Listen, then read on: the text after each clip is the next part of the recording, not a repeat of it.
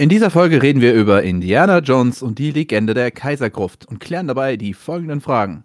Kann eine nicht vorhandene Speicherfunktion den Spielspaß zerstören?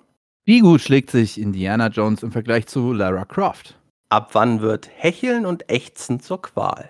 Wie viel Atmosphäre kann ein 20 Jahre altes Indiana Jones Spiel noch rüberbringen? Und die wichtigste Frage überhaupt, bekommt Indy die Frau? Das alles und noch viel mehr gleich nach dem Intro.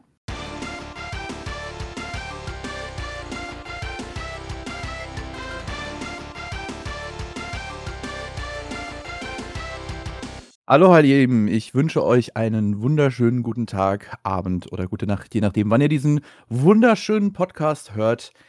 Wir sind heute hier, um in der, über Indiana Jones zu reden. Und liebster Bacon, kannst du mir erklären, in weniger als 30 Sekunden, worum es in diesem Spielchen geht? In Indiana Jones und die Legende der Kaisergruft geht es eigentlich quasi darum, dass man im ersten Moment gefühlt als Tomb Raider-Klon startet und man hüpft und äh, springt durch Levels und tötet Gegner. Je weiter man das Spiel spielt, desto mehr merkt man aber, dass es doch irgendwie was Eigenes hat. Vor allem das Kampfsystem ähm, kann man nicht mit Tomb Raider vergleichen, weil Kampf, äh, der Kampf an sich findet sehr, sehr viel im Nahkampf statt, was halt sehr indie-typisch ist und ja, das ist das äh, Spiel in Kurzform. Ja, das kann man auch ungefähr hin mit 30 Sekunden, Pi mal Daumen. Aber natürlich hat das Spiel viel mehr zu bieten. Also, ähm, mm, ja. Äh, fangen wir vielleicht einfach mal doch einmal grob erstmal kurz mit der, mit der Story an.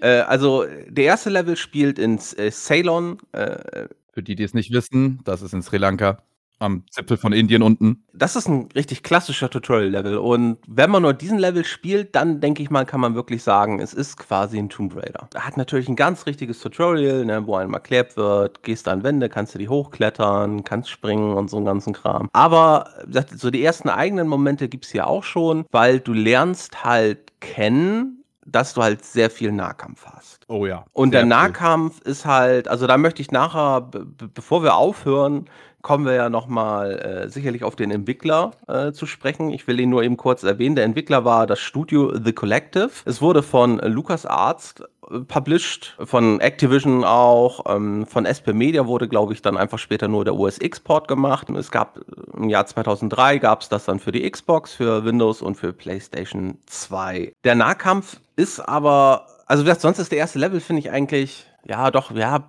man, man sieht schon einiges, was, wo ich jetzt mich so bei Tomb Raider jetzt nicht so dran erinnere. Also gerade wenn irgendwie mal was passiert, wo man nicht aktiv steuert, finde ich, hat das Spiel eine sehr schöne cineastische Kameraführung. Ja. Es, es fängt für mich auch so die Essenz, also auch dieser erste Level allein schon fängt für mich ähm, die Essenz eines Indiana Jones Films eigentlich ein.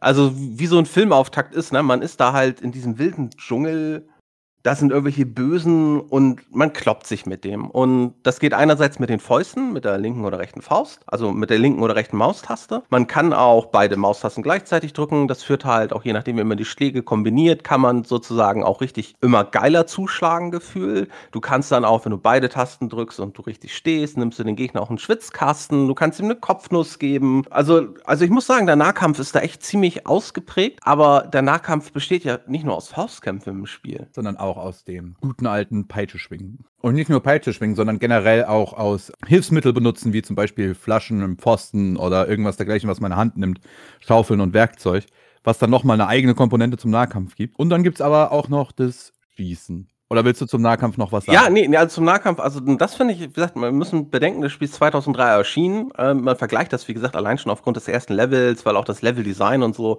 Wie gesagt, vom Aufbau her, es könnte auch ein Tomb Raider Level sein. Der erste Level auf jeden Fall. Das, deswegen vergleicht man das da sehr stark mit. Wobei man ja sagen muss, Tomb Raider ist ja eigentlich nur Indiana Jones als Computerspiel umgesetzt. Mhm. Also so ein bisschen, zumindest. Ja.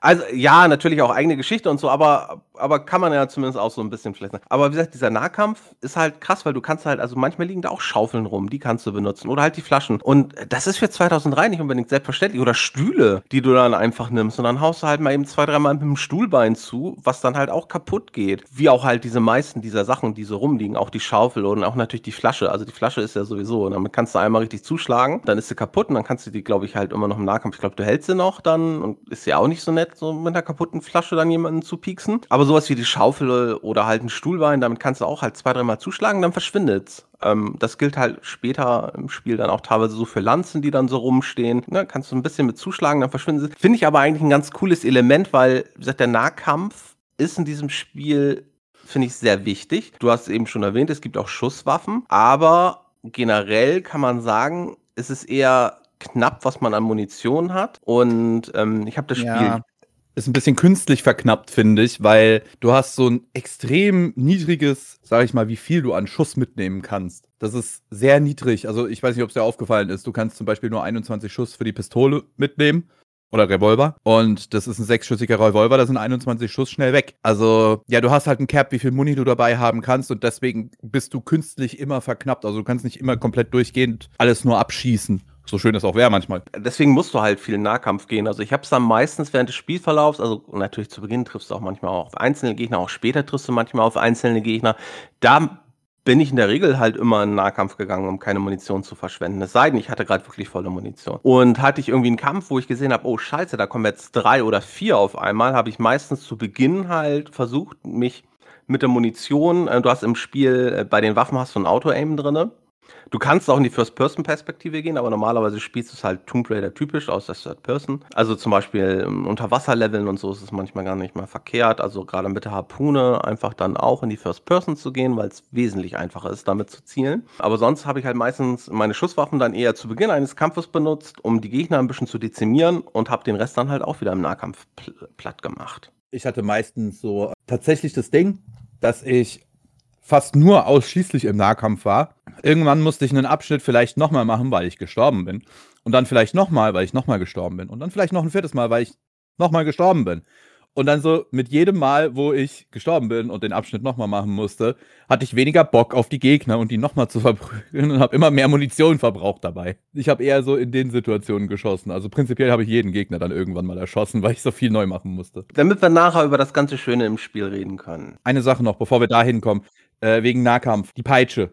Hast du die ordentlich mal wirklich benutzt im Spiel? Also im Spiel habe ich die im Kampf meinst du oder? Ja, ja. Also Kampf. du kannst mit der Peitsche, wenn du es schaffst, den richtigen Abstand zum Gegner zu haben, kannst du dem zum Beispiel die Waffe aus der Hand hauen. Ja, und du kannst ihn ranziehen und ihm dann direkt eine auf die Nase gehen. Das geht. Und was kann man sonst noch mit der machen? Und das, du kannst einfach den Gegner peitschen. Da kannst du aber lange peitschen, bis der mal umfällt. Ja, das dauert sehr lange. Äh, okay, also wahrscheinlich gibt es was mit der Peitsche, was ich im ganzen Spiel einfach nicht gemacht habe. Nee, nee, nee, nee. Ach Ich so. wollte nur dra äh, drauf hinaus, dass es halt sehr äh, wenig ist, was man mit der Peitsche machen kann, kampfbezogen. Also im Kampf bezogen ist außer diesem, äh, du wickelst halt dem die Peitsche um den Hals und ziehst ihn dann ran und haust ihm auf die Nase. Und ja, Waffe weg ist auch cool. Aber sonst hat die keinen richtigen großen Nutzen im Kampf, weil, wie gesagt, du kannst echt lange mit der Peitsche auf die Gegner zuhauen, das interessiert die nicht. Die fallen zwar ständig mal um oder schreien, ah, au, ah, i, ah, au. Dass die mal wirklich Schaden dadurch nehmen? Nein, das dauert in der Tat recht lange. Ich möchte auch vielleicht, glaube ich, doch, bevor wir zum großen Kritikpunkt kommen, einfach vielleicht doch einmal noch kurz ein bisschen beim ersten Level bleiben. Also du hattest jetzt die Peitsche erwähnt, das ist natürlich Indiana Jones, da gehört die Peitsche halt dazu. Aber auch in den Filmen kann ich mich jetzt nicht dran erinnern, weil damit vergleiche vergleiche ich das natürlich. Also wir sind im Jahr 2003, es gibt schon alle drei Indiana Jones Filme, die es gibt. ähm, man, man, man vergleicht das da natürlich und in den Filmen, da benutzt Indy die Peitsche ja auch nicht, um Gegner zu töten. Ich weiß nicht, ob man es vielleicht nicht geschafft hätte, irgendwie in welchen Abgründen oder sowas einen Gegner mit der Peitsche runterzukloppen. Also da bin ich mir nicht sicher. Das, das hätte Mhm. vielleicht klappen können. Ich habe es im allerletzten Level habe ich es nämlich mal geschafft, nicht mit der Peitsche, aber mit diesem komischen Wurfstern, den man dann hat, habe ich es dann geschafft, einen, einen Gegner von der Ebene, auf der er gekämpft hat, gegen mich äh, runterzuschubsen. War eigentlich ganz cool, außer das war ein Untoter, also es war so eine Steinfigur, da ist dann der Geist aus dem Stein raus und ist in die nächste, in die nächste Steinfigur rein und hat mich dann wieder angegriffen. Hat also nicht so viel gebracht. Mhm. Aber gut, wir sind jetzt im ersten Level. Also, wir machen halt das, was man in jedem Tomb Raider auch macht. Man hüpft ein bisschen durch die Gegend, löst vielleicht ein kleines Schalterrätsel. Insgesamt sind die, ja, man hat jetzt nicht so sonderlich viele Rätsel im Spiel. So ein paar hat man, aber Im Prag-Level hat man relativ viele Rätsel. Aber danach ja, irgendwie nicht.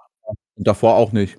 ja, ja, ja. Und ganz hinten, ja, gut, ja, da muss man halt manchmal Gegenstände benutzen, die man dann halt hat, um, um was zu sehen. Also, sie, sie haben das schon insgesamt, finde ich, viel umgesetzt, was zu Indiana Jones gehört, aber Jetzt so im ersten Level, wie gesagt, also ne, dieses Hüpfen und das bisschen Kämpfen, ne, man gibt auch dann so Schrotgewehr und es gibt dann später eine Uzi und was kriegt man noch alles an Waffen? Also man hat unterschiedliche Waffen. In einem Level hat man dann auch später eine Armbrust. Die ist eigentlich ganz cool. Also man sollte mit der aber auch aus der Ego-Perspektive definitiv schießen, weil die braucht Mhm. sehr lange zum Nachladen. In Aber hat Prag halt bekommt man die MP40, die deutsche. Genau, die hat man dort zum Beispiel. Also man, man hat, man hat schon, finde ich, eine ganz brauchbare Waffenauswahl. Wie gesagt, im ersten Level hat man jetzt nur die Pistole und die Schrotflinte. Aber man hat halt auch schon seine Peitsche. Und das Spiel setzt die Peitsche ja eigentlich ziemlich häufig ein. Wie gesagt, ich finde es allein schon gut, dass sie die Peitsche so häufig einsetzen. Es ist halt ein Markenzeichen von Indiana Jones. Ja. Wo, wo setzt man die Peitsche ein? Ja, natürlich bei Sachen, wo man drüber springen muss. Oder äh, wo man dran schwingen muss. Hauptsächlich eigentlich tatsächlich zum Drüberspringen von äh, Ding. Genau, in, in, in wenigen Leveln benutzt man Jetzt habe ich das Wort. Ja, genau. Und in wenigen Leveln benutzt man sie auch, um sich am Seil ab äh, so runter zu, zu rutschen. Da benutzt man Mhm. auch, äh, auch das manchmal. Ich hatte in diesem ersten Level, hatte ich halt noch ein, ein weiteres Indiana Jones Moment. Absolutes, weil du hast dich dann schon so ein bisschen durch so ein paar Gegner gekämpft und dann kommst du zu so einer Brücke. ja. Da sagt Indie auch, glaube ich, schon irgendwie was. Also ähm, wir können zumindest direkt erwähnen, in der deutschen Version haben wir auch den deutschen Synchronsprecher von Indiana Jones. Harrison Ford. Ähm, Also, ja. Ja. Also seine Synchronstimme. Sein Und- Synchronsprecher. Genau, manchmal gibt er halt Kommentare von sich, äh, manchmal gute, manchmal schlechte, manchmal klingen die auch einfach komplett fehl am Platz. Ach, das muss ich eben kurz loswerden. Natürlich gibt es ja versteckte Sachen, ne, so Bonusobjekte. Ja. Immer wenn Indiana Jones so ein Bonusobjekt aufhebt, sagt er Bingo! Und zwar irgendwie so, oh, Nicht immer, wenn er eins auf. ja, aber häufig. Ja, manchmal sagt er auch, oh, jetzt, manchmal sagt er auch, jetzt werde ich reich. Aber dieses Bingo, oh mein Oder er sagt, das gehört in ein Museum. Aber ja, dieses Bingo ist äh, in einem Tonfall, der echt nervig ist. Also ich weiß nicht, was der Herr, ich glaube, Wolfgang Pampel ist der Synchronsprecher von Harrison Ford in Indiana Jones. Ich weiß nicht, was der Herr Wolfgang sich da so gedacht hat, aber der, dieses Bingo war schon echt Setzen 6. also da, da waren die anderen Sprüche top. Also so ziemlich alles, wie er den Indiana Jones in dem Spiel gesprochen hat, war eigentlich eher so Note 2 bis 1, so in dem Bereich. Ja, also insgesamt ist die, ähm, ist die Soundaus, also ist, ist, ist sein Stimmanteil auch gerade in den Zwischensequenzen, wenn er ihn unterhält, so, das passt alles wunderbar. Also da denkt man teilweise wirklich, man ist im Film, aber dieses Bingo, ach nee, das geht gar nicht. Aber gut, ich war, ich war gerade bei dieser Brücke. Du kommst bei dieser Brücke an und die sieht halt schon nicht so wirklich stabil aus. Und, Mhm. und natürlich hüpft man dann echt vorsichtig und natürlich bricht die Brücke zusammen und wir landen im Wasser. Ah, also mit dem Wasser, also das Spiel hat einige Wassersequenzen.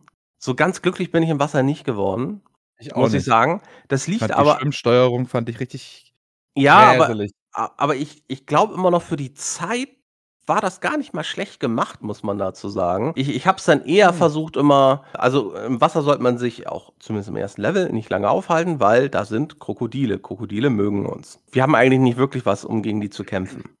Also, sind wir mal ehrlich. Wir haben Wir gar haben eh nichts, um gegen sie zu kämpfen. Ja, prinzipiell haben wir vielleicht ein paar Schuss Munition, aber ich weiß noch nicht mal, ob du damit das Krokodil tot kriegst. Nee, ich habe 20 Mal draufgeschossen und das hat äh, nichts gebracht. Also ich gehe davon aus, dass es nicht sterben kann. Genau, und dementsprechend weicht man den Krokodilen einfach aus und man guckt einfach, da sind auch einige Inseln und ne, man macht dann sozusagen Inselhopping, also springt ins Wasser, schwimmt schnell zur nächsten Insel, geht raus, wartet, bis das Krokodil wieder weg ist, etc. pp. Ja, das Übliche. Kennt man aus allen solchen Spielen. Fand ich aber insgesamt trotzdem eigentlich ganz gut. Ich fand es aber persönlich, muss ich sagen, im Wasser fand ich es um einiges schrecklicher als noch in den ersten Tomb Raider-Teilen. Das muss ich jetzt mal sagen. Also ich finde, Echt? in den allerersten Tomb Raider-Teilen, 1 bis 5, wo diese alle dieselbe Steuerung und Grafik hatten, da habe ich mich unter Wasser wohler gefühlt als jetzt in Indiana Jones und äh, die Legende der Kaisergruft, obwohl man da nur mit der Maus, äh, nur mit der Tastatur sich unter Wasser fortbewegt. Nee, äh, äh, weil im Indiana Jones hat man Maus und Tastatur. Gottes Willen, Genau, heute ein bisschen Genau. Und durch. Ähm, äh, äh, fand, das war schlimmer als in den alten Tomb Raider-Teilen. Okay, dafür habe ich die echt schon zu lange nicht mehr gespielt mit dem Wasser. Ich hatte das Gefühl, es war besser, als ich es in Erinnerung habe. Im, im Test der PC Games, ähm, den findet ihr auch bei uns auf der Webseite, wo ihr auch natürlich ein Video, wo ihr auch Bilder findet, äh, findet ihr auch den ähm, Link zum Test der PC Games, ähm, die dem Spiel 81% gegeben hat. Wurde die Steuerung eigentlich jetzt nicht so großartig kritisiert. Das war halt, stand eigentlich eher, dass es äh, genre-typisch ist. Deswegen sind vielleicht Nuancen, weswegen dir das äh, zum Beispiel, weswegen du das Gefühl hattest, dass es bei Tomb Raider besser war und weswegen ich jetzt denke, ach, das war bei Indie jetzt gar nicht mal ganz so wild. Aber auf jeden Fall gut, man, man kämpft sich dann irgendwie dann gegen diese, also man kämpft ja nicht gegen die Krokodile, sondern man schwimmt möglichst an denen vorbei und kommt dann noch tiefer in so ein, in so einen Tempel rein. Und man fragt sich eigentlich die ganze Zeit, wie kommen eigentlich die bösen ganzen Menschen hier alle hin und her, diese ganzen Schergen die auch immer alle sagen, ja, da ist der Amerikaner, auch wenn er alleine steht. Wieso sagst du das? Wenn du alleine da rumläufst, wieso schreist du dann, na, da ist der Amerikaner? Naja, die sind ja auch alle aus der Klonproduktion. Es ist der Angriff der Klonkrieger von vorne bis hinten. Weswegen ich mich ja frage, warum sie nicht noch mehr Nazis schon die ganze Zeit untergebracht haben, weil die sehen doch eh alle gleich aus. Also daher, ähm, man muss aber sagen, in den Leveln hat man immer unterschiedliche Gegner. Also ne, das Spiel hat zehn Level und in jedem Level, also ne, in, hier auf Sri Lanka, das, das sind halt irgendwelche Grab Grabräuber. Das passt schon, aber ja, das ist halt echt eine Großfamilie von Grabräubern, die alle das komplett gleiche Outfit, also irgendwie zwei oder drei Outfits halt tragen. Es sind zwei verschiedene, ja. Zwei verschiedene äh, Texturen gibt's für die und die kommen die ganze Zeit durchgehend immer wieder vor. Das hat man auch, auch später in anderen Leveln natürlich. Man hatte auch meistens nur zwei oder drei unterschiedliche Gegnertypen im Level, plus dann vielleicht manchmal noch ein paar Nazis extra. Oder man hat nur Level mit Nazis. Okay, aber wir, äh, genau, wir kommen tiefer in die Tempelanlage und ich frage mich immer mehr, wie kommt ihr hierher? Weil ich musste ja irgendwelche Schalterrätsel lösen. Hättet ihr die gelöst, wäre das Tor ja schon offen gewesen. Nicht über solche Sachen nachdenken, weil sonst. dann kommen wir zum Schluss in eine riesige Kammer, wo ein riesen Riesenkrokodil drin ist. Ja, ein gewaltiges Riesenkrokodil oder Alligator. Aber ja. wie zum Teufel kam das Viech da rein? Da war nichts, aber auch gar nichts. Ist dir das aufgefallen, wo das hätte reinkommen können? Das ist wahrscheinlich mal als ganz kleines Krokodil diese Tempeltoilette runtergespült worden, ist dann da unten, ist dann da unten drin gelandet und hat sich halt immer ernährt und hat immer mehr gegessen und ist dann immer mehr gewachsen immer mehr Grabräuber, die da ja. äh, reingefallen sind, die aber, ja, obwohl schon alles zu war rundrum. Okay, das heißt, es ist alles automatisch und es geht alles automatisch wieder zu, zehn Minuten nachdem der letzte Grabräuber durchmarschiert ist. Ja, vielleicht das. Äh, das würde auch erklären, warum das Tor immer dicht ist, wenn du kommst und die Grabräuber schon dahinter stehen. Das Rätsel hat sich auch zurückgesetzt und alles. Ja, ja. genau. Ja. Wie gesagt, da sollten wir uns besser keine Gedanken machen, sonst können wir jedes Spiel ankreuzen und ankreiden. Ja, es wird sonst echt schwer in ganz vielen Spielen. Zumindest teilweise dann später mit den humanoiden Gegnern zu begründen, wie die denn da jetzt eigentlich hingekommen sind. Gut, also wir sind jetzt bei diesem riesigen Krokodil. Also wir haben vorher noch zig Abgründe überwunden, zig Fallen und so einen ganzen Kram. Kennt ihr alles aus solchen Spielen. Also Ne? Also da hat das Spiel jetzt nicht sonderlich viele neue Elemente. Nicht wirklich. Wir sind jetzt bei diesem Riesenkrokodil. Wir wollen da halt den Schatz kriegen. Also das erste, also ich bin da erstmal natürlich erstmal gestorben, weil ich ja, same. das Krokodil natürlich ignoriert habe. Das mag einen echt gern. Das ist aber nicht gut. Aber es gibt da so einen kleinen Nebenraum, wo man rein kann. Und da folgt dann das Krokodil mit rein und dann kann man das dort einsperren. Ja. Und wenn man das gemacht hat, kann man über so ein paar kleine Sprünge, kann man dann wieder in diesen Hauptraum und dann ist da halt nicht das Riesenkrokodil, dann kann man da ein bisschen in Ruhe rumschwimmen und sich alles schon mal angucken. Dann kann man sich den Schatz holen, dann befreit sich natürlich das Riesenkrokodil. Und der Oberbösewicht des ersten Levels ist da. Und der Oberbösewicht des ersten Levels sagt uns, hier, gib uns den Schatz und na, es passieren dann noch ein paar Dinge und das Krokodil kriegt nochmal wieder Futter und wir behalten den Schatz und haben dann die Abschlusssequenz. In dieser Abschlusssequenz lernen wir eigentlich unseren Auftraggeber kennen, weil da werden wir von zwei Leuten aufgesucht. Kannst du mir zu denen was sagen? Ja, eine junge Asiatin, äh, Chinesin, vor, schätze ich mal, und ein etwas älterer Chinese. Und die erzählen von den äh, Legenden der Kaisergruft, von der Legende der Kaisergruft und dem Kaiser eben, der da drinnen liegt und seinen Schätzen und seinen ganzen Scheißtrick. Und da sagen sie, dass man jetzt schon eines der Schlüsselobjekte gefunden hat und jetzt noch die restlichen, ich glaube, zwei oder drei mhm. Schlüsselobjekte noch suchen und finden muss und das dann alles zusammenpacken muss in ein, was auch immer, Schlüsselobjekt. Und dann, ja, könnte man in die Kaisergruft hinein und äh, die Legenden entweder bestätigen oder eben nicht. Die hoffen aber bestätigen, basically. Und dann schicken sie dich los. Der äh, ältere Herr ist Marshal Kai Ti-chan und seine ähm, Assistentin ist Mai Jing. Ähm, das ist auch die, mit der Indy dann während der Geschichte so ein kleines Techtelmechtel anfängt. Natürlich. Bevor wir jetzt aber in die weiteren Level gehen. Du hast das Spiel jetzt ja auch gespielt. Du hattest das Spiel auch vorgeschlagen. Ja. Einer von uns hat es durchgespielt, einer nicht. Kannst ja du mir sagen, was für dich der Hauptkritikpunkt am Spiel war? Die nicht vorhandene Speicherfunktion. Genau, das muss man vielleicht ein bisschen genauer erklären. Also so ein Level, also dieser ähm, Cylon-Level, den wir jetzt erklärt haben, der, sagen wir, ist ungefähr eine halbe, dreiviertel Stunde, würde ich sagen.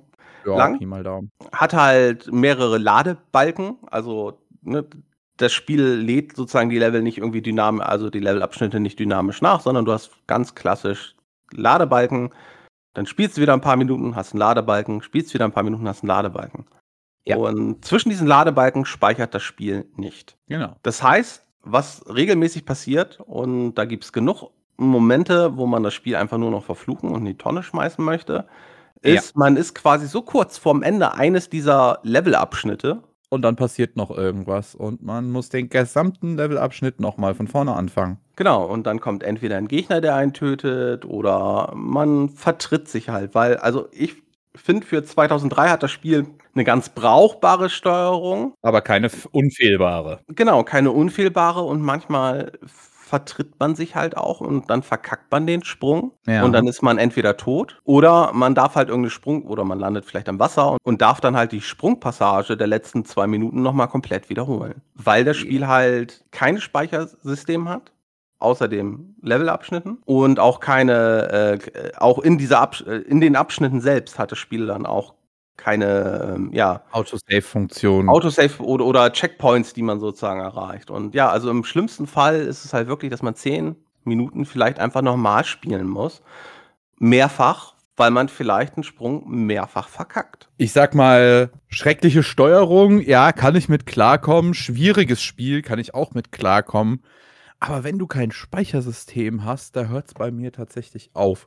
Ich habe im Prag im Level, also der zweite Level ist dann ja Prag, nachdem er aus äh, Sri Lanka abgehauen ist, ähm, habe ich so lange gebraucht, weil ich mehrere Abschnitte mehrfach neu machen musste. Und dann kam ich nach, nach Istanbul Prag habe ich noch fertig gemacht und Istanbul war dann der erste Abschnitt, der allererste Abschnitt. Da habe ich schon ewig für gebraucht. Und mhm. ich weiß nicht, wie kurz ich vor diesem nächsten ersten Checkpoint war, wie auch immer. Auf jeden Fall ist er dann irgendwie gesprungen und gelandet auf der Kante. Und dann hat er, wenn äh, äh Indy auf einer Kante landet oder zu nah an der Kante, dann steht er kurz nur auf einem Bein. Und wenn du zu lange nur kurz nur auf einem Bein stehst, dann fällt er runter. Und genau das ist passiert. Und unten drunter war nichts. Und dann musste ich den äh, Level nochmal von vorne anfangen und dann war rum mit meiner Geduld. Ja. Und dann habe ich, ich war ja auch live, ich habe das ja auch gestreamt, habe ich gesagt, wisst ihr was, Leute, es tut mir leid, das macht mir keinen Spaß mehr, aber überhaupt nicht. Und ich bin ja hier, um Spaß zu haben. Und deswegen ist jetzt Indiana Jones rum. Ich spiele jetzt was anderes. hab dann ein Spiel mit einer unweit besseren äh, Steuerung äh, angefangen. Was aber halt auch ein halbes Jahrzehnt neuer war, glaube ich. Ähm, und dementsprechend. Äh, nein. Ein halbes Jahrzehnt? Wann kam Indiana Jones raus? 2003. Ja, Assassin's Creed ist doch 2008. Der erste Teil kam, ah, 2007. Ja, aber 2003 ist dann gut, dann sind es halt vier, vier Jahre. Jahre. Ja, aber vier bitte. Jahre sind vier Jahre also sind gut. ein halbes Jahrzehnt. Also gut, wir müssen aber auch sagen, dass gerade in diesen Jahren in der Videospielentwicklung extrem krass viel passiert ist.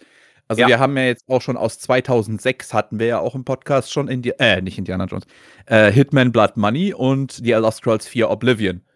Und das war 2006 und Assassin's Creed 1 war 2007 und Indiana Jones jetzt war 2003 und weißt du, was noch auch 2003 war? The Simpsons Hit and Run. Und das sind fünf sehr unterschiedliche Spiele, obwohl die nur fünf Jahre außen, also vier Jahre auseinander liegen, knapp. Ja, also da hat sich definitiv einiges, glaube ich, auch noch in Bezug von Steuerung, wie sie umgesetzt wird und halt, also ne, wenn ich heutzutage auch an Assassin's Creed denke, dann ist es ja auch gerade an dieses, dieses ganze Parcours-Ding, das hättest du 2003 nicht so hingekriegt, dass du es so flüssig hinkriegst, weil dich das, ja. also heutzutage unterstützen dich ja meistens die Spiele auch mehr bei diesen Sprungpassagen und so. Das war dann ja auch Ähm, später noch so, da wurde ja auch Prince of Persia auch noch mal, gab es ja noch ein paar Teile, Genau, woraus dann ja genau. Assassin's Creed da noch entstanden ist. Da war es ja aber auch schon so, dass die Steuerung irgendwie halt auch teilweise eher noch unterstützender war und, und nicht so wie hier. Wenn du hier halt Verkackst, teilweise verkackt. ein Stück zu schräg stehst, dann verkackst du halt einen Sprung.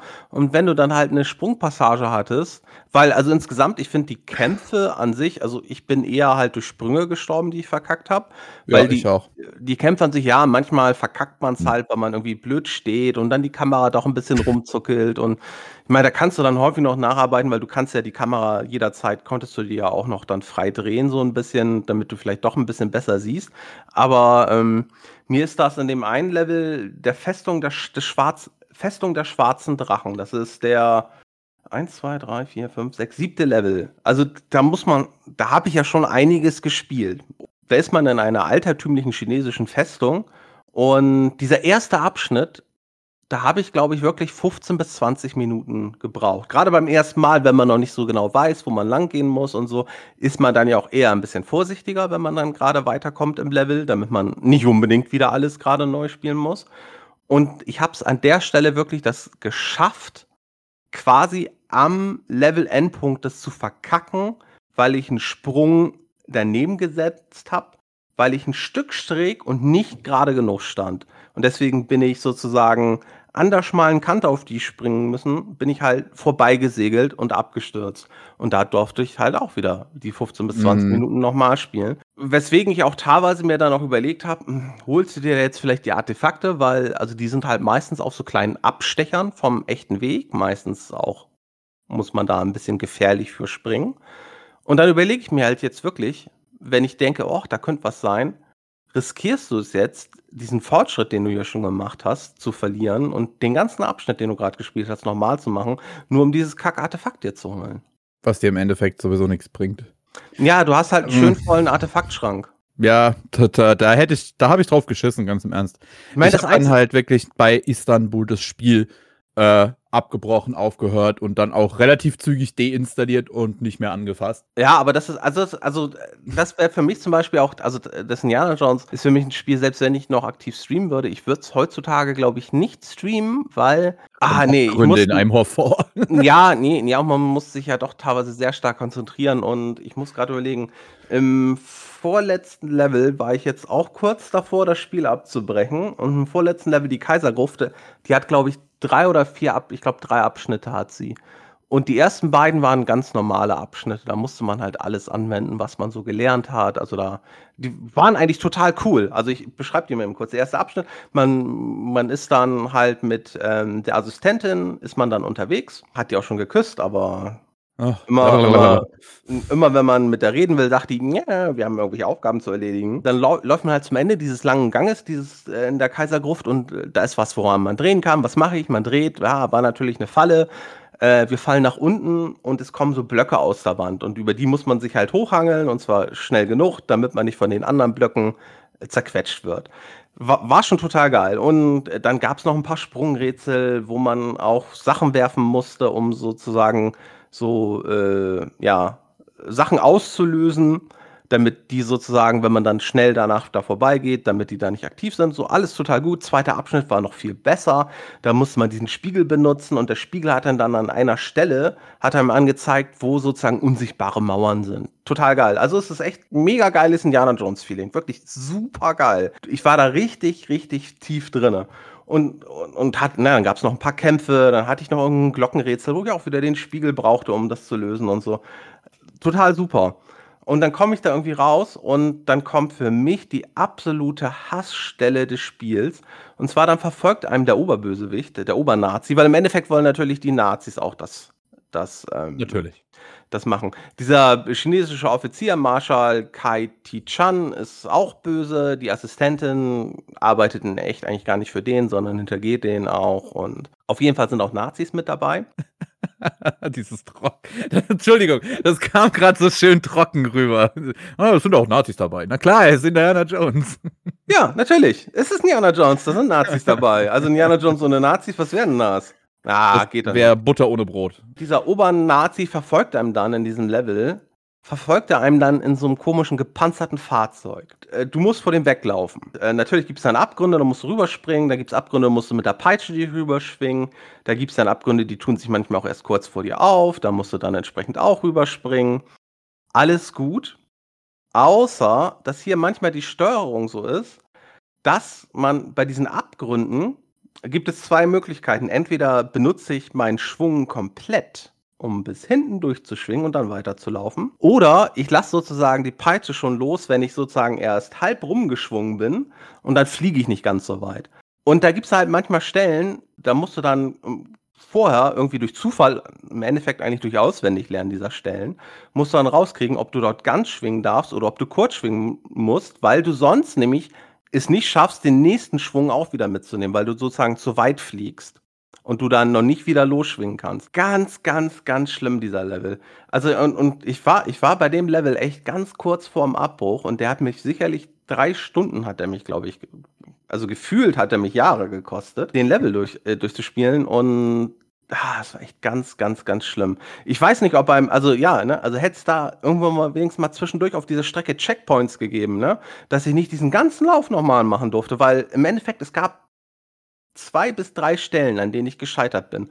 Aber die zwei bis drei Stellen kamen halt erst nach, äh, die erste kam, glaube ich, so nach 30 bis 40 Prozent, die zweite kam nach 60, 70 Prozent und die dritte kam nach 80 Prozent der ganzen Strecke. Und du durftest halt den Scheiß jedes Mal nochmal machen. Ja, das ging mir in Prag so bei. Es waren keine Hassstellen. Ich, ich habe es halt einfach verkackt, mehrfach. Das ging mir in Prag so bei der einen Stelle mit diesem Fluggerät da, in mhm. dem Turm oben. Da habe ich es mehrfach äh, nicht rausgeschafft. Und es ging mir bei dem, kurz davor gibt es noch so eine Stelle in irgendeinem anderen Raum, wo du in so einem Turm bist, der innen hohl ist und in der Mitte von dem Turm ist eine Kette und nach unten kannst du fallen und da ist dann nichts. Und dann, ja, äh, ja. beim allerersten Mal bin ich halt da einfach um die Ecke gekommen und bin ein stumpf einfach ins Loch gelaufen, weil ich halt überhaupt nicht erwartet habe, dass da jetzt ein Loch war. Und da war tatsächlich der Stream schuld. Das eine einzige Mal, wo tatsächlich der Stream schuld war an einem Tod bei mir, äh, weil ich gerade in den Chat so halb geguckt habe und deswegen nur halbe Aufmerksamkeit auf dem Spiel hatte und zu schnell um die Ecke kam und dann direkt ins Loch gesegelt bin. Und dann bin ich noch zweimal an der Stelle verreckt, einmal wegen der Steuerung, weil er sich einfach nicht festgehalten hat. Und dann nochmal, äh, weil ich es verkackt habe. Und da war dann schon meine Anspannung ein bisschen äh, sehr hoch. Dann habe ich es später nochmal bei dem Flieggerät zweimal verkackt bin also vergiftet worden, sozusagen. Weil du musst durch so ein vergiftetes äh, Räumchen, glaube ich, musste da rauskommen, damit du zu dem Fluggerät kommst.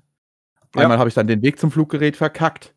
Und ähm, danach kam dann praktisch noch Istanbul, wo ich dann in Istanbul nur einmal noch gestorben bin, aber da hat man dann, da hat dann mein Geduldsfaden endgültig den Geist aufgegeben und dann habe ich gesagt, nee, weißt du was? Nee, da spiele ich lieber Tomb Raider, ganz im Ernst. Weil was ich noch, auch wenn wir die ganze Zeit hier Tomb Raider-Vergleiche haben, ich hier in diesem einen Bericht, den wir hatten, da wurde das Spiel mit Tomb Raider die Chronik verglichen. Das weiß ich jetzt gerade nicht, welcher Teil das ist. Ich glaube, das ist der fünfte müsste das fünfte, sein. Fünfte, genau. Das war, glaube ich, auch der letzte von den Teilen in dieser ein und derselben Optik waren. Mhm. Ich habe hier von diesen fünf Teilen da, habe ich den äh, ersten und den zweiten extremst viel gespielt.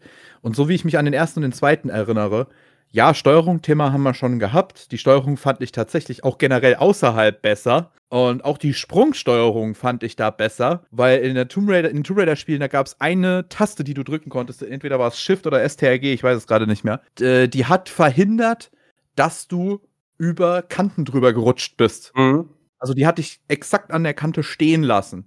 Und von da aus konntest du dann mit der anderen Taste nochmal dich umgucken, wo muss ich jetzt hin. Ja, okay, da war das nicht so ein ganz so dynamisches Springen wie bei Indiana Jones. Das war eher so ein, ja, nicht dynamisches Springen, sagen wir es mal. Aber trotzdem, das hat viel besser funktioniert, einfach, fand ich persönlich. So, manche Stellen in Indiana Jones haben mich echt in den ersten zwei Leveln schon so ein bisschen, naja, abgenervt, sage ich jetzt einfach mal, was jetzt in den Tomb Raider-Teilen eigentlich nie der Fall war. Und der größte Vorteil und der größte Unterschied wo wir gerade noch beim größten Kritikpunkt von Indiana Jones sind, zu diesen äh, alten Tomb Raider-Teilen. Du konntest jederzeit, überall, zu jeder Gelegenheit speichern in den alten Tomb Raider-Teilen. Hier, wenn du so eine, keine Ahnung, so eine Prüfung jetzt vor dir hattest in so einem großen Raum mit fünf Sprungteilen und fünf Fallen dazwischen und drei Gegnern noch dabei, konntest du praktisch nach jedem einzelnen dieser Dingen, wenn du eins davon hattest, äh, erfolgreich gemacht hattest, konntest du schon speichern. So praktisch Stück für Stück. Und manche sagen jetzt vielleicht, ja, aber da musst du dich dran gewöhnen. Das ist doch, äh, ne? Ja, nee, ja, muss man nicht. Nee, muss man nicht. muss man nicht. Und äh, also man also wir müssen aber auch natürlich jetzt vorsichtig sein. Ne? Man, äh, man darf es auch jetzt nicht mit Tomb Raider die Chronik vergleichen, weil ich habe nämlich gerade die PC Games, den Test von Cultboy habe ich gerade noch mal offen. Tomb Raider die Chronik wurde in Ausgabe 1.01 getestet. Indiana Jones wurde in Ausgabe 0503 getestet. Ne? Da liegen auch zwei Jahre zwischen. Und da hätte man ja zumindest erwarten können, dass, also es sollte nicht schlechter werden. Die Speicherfunktion definitiv. Keine Ahnung, wer sie da geritten hat, was ist da für ein, ob es da irgendwelche technischen Gründe für gab, dass sie es so machen mussten, weil also aus dem Hauptmenü, das ist dann eigentlich ganz nett, aus dem Hauptmenü kannst du jeden Level und jeden dieser Levelabschnitte kannst du halt dann wieder an, äh, direkt anspringen. Ne? Das ist an sich schon, finde ich, gar nicht mal schlecht gemacht, aber wie gesagt, also die Speicherfunktion, weil es gibt nichts Nervigeres als zehn Minuten irgendwo rumzukraxeln, sich durchzuboxen, mhm. etc. pp. Sachen, Sachen irgendwie zu lösen, um dann irgendwie kurz vor Ende halt einen falschen Schritt zu machen und den ganzen Scheiß wieder zu machen. Ja, der eigentliche Tomb Raider-Teil, den man hätte zum Vergleich ranziehen können, der im selben Jahr auch rausgekommen ist, war Tomb Raider The Angel of Darkness, aber der ist schwierig. Außerdem war das auch das erste Mal, dass die Tomb Raider-Reihe so ein komplettes neu über, also komplett neu überarbeitet wurde. Von daher schwierig. Angel of Darkness war auch ein sehr schwacher Tomb Raider-Teil, wie ich finde. Aber gut, dann lieber die alten Teile, die auf jeden Fall gut gezogen haben. Und man muss sagen, Angel of Darkness erschien danach. Tatsache.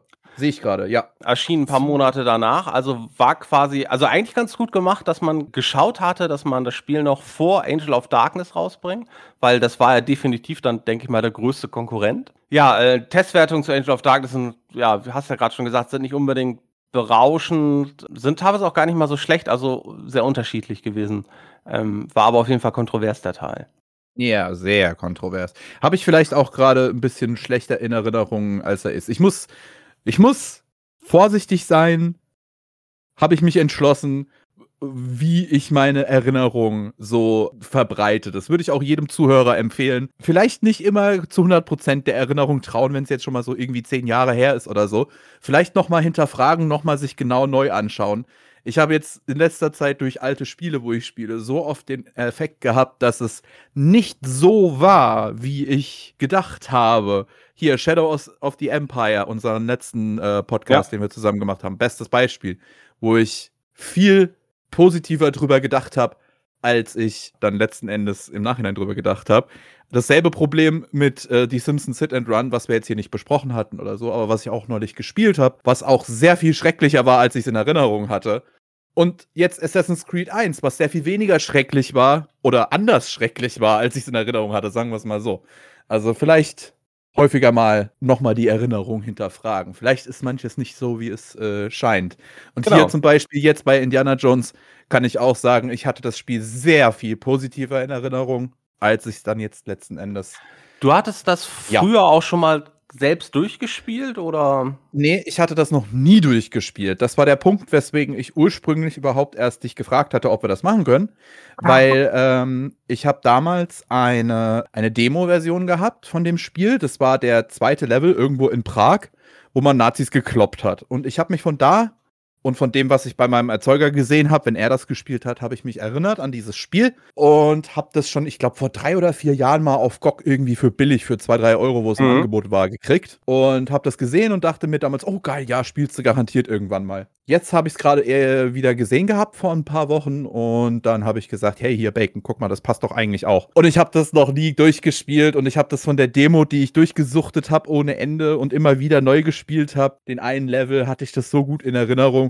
Ja, dann war das aber halt ein ziemlich harmloser Abschnitt in der Demo. Ja, und jetzt wollte ich es halt eigentlich einfach nur zum ersten Mal durchspielen, aber meh, mal gucken, ob das noch was wird. Wobei ich sagen muss, der Park-Level Also, ich finde es total geil, weil, ähm, also, wenn ich mir diesen PC Games Test noch mal angucke, da haben sie auch eine Motivationskurve über den Spielverlauf, ähm, gebracht. Ne, es fängt eigentlich ganz gut an, also neutral fängt's wie bei jedem an. Es geht erst mal nach oben, weil, ne, Sri Lanka ist ganz nett, äh, ne? Und so ist wir haben 'n wunderbarer Tutorial-Level. Da sollte auch eigentlich niemand, der solche Spiele schon mal gespielt hat, große Probleme kriegen. Sagt ab und zu fluchen, weil man einen Sprung verkackt hat, einen Abschnitt nochmal machen muss. Aber das hält sich dort, finde ich, noch insgesamt in Grenzen. In Prag weiß ich nicht. Also mir war da zu viel Gekämpfe, zu viel unnötiges Gekämpfe. Ich fand Prag irgendwie, ich fand die ganze Level einfach, ich weiß Ja nicht. gut, da musst du aber dann überlegen, ich war zu dem Zeitpunkt ein, äh Na, alles Einer gut. alles gut. Ich ich wollte es nur kurz erklären, in welcher Situation ich das gespielt habe. Ich war damals 'n kleiner Stöpsel, der wenig viel spielen durfte zu dem Zeitpunkt noch, wo immer gezwungen war, seinem Erzeuger zuzugucken. Und dann war das praktisch so die Demo, wo ich ganz vielen Nazis schön auf die Fresse kloppen konnte.